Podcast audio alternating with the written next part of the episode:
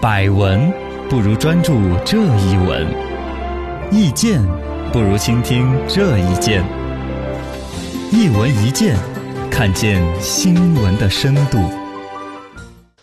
来，深度，今天讲一个深度量子骗局值多少？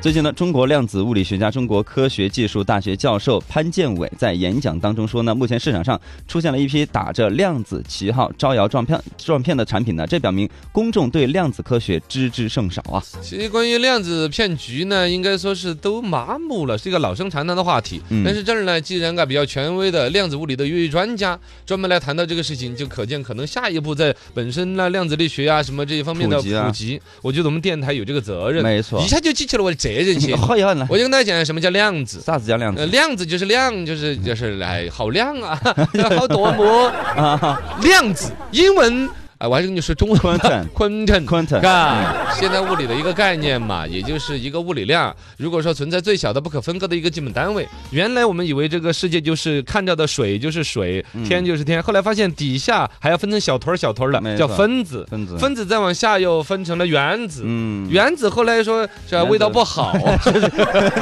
肉做了原质子，子什么夸克啊啊，这这量子，实最际小上的了现在不是说已经找到了一个什么东西，而是把任何一个物质从概念上把它定了个义。哎，所有这物质世界的玩意儿，不管它是什么属性，发发挥物科技到最高极限，最小的那个单位成为一个量子，量子，这就是量子。没错，因为这个概念实在太火之后呢，首先被市场这些很低端的玩意儿拿来用了，哎，卖量子水的、 量子酒、量子袜子、量子袜哇子塞，。你这怎么弄？哎，我跟你讲，他可以说除你脚臭啊什么那些。啊哈原来像纳米技术出来的时候，就有纳米袜子。纳米袜子说的是把一个什么玩意儿以纳米级的技术涂在袜子上面， 嗯从而达到灭菌的作用。就说那个袜子那个那感它 觉就不透气了呀，有洞洞 啊，但是我想象当中当时那个逻辑就说的感觉像那那种造出来的袜子，那你的脚气那些粪化那些病菌。嗯，都抓不住，哎呀，我又滑下 去了，了，那不都留在脚上了吗？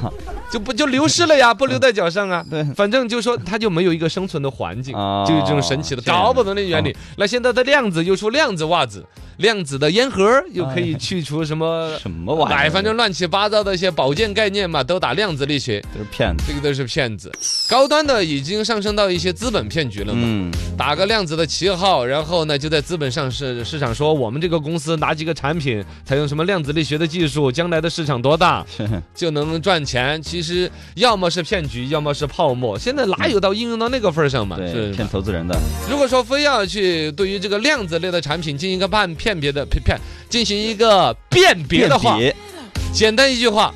所有量子跟生活当中的某个产品相结合，都肯定是骗局，对因为现在技术就没到那个份儿上。对，现在量子这个玩意儿，就是在那个通信呐、呃，计算机呀、精密测量方面有一些，要么就是大金融、重大金融安全保护方面啊有一些应用在在推进，对还有呢就是关于量子计算机。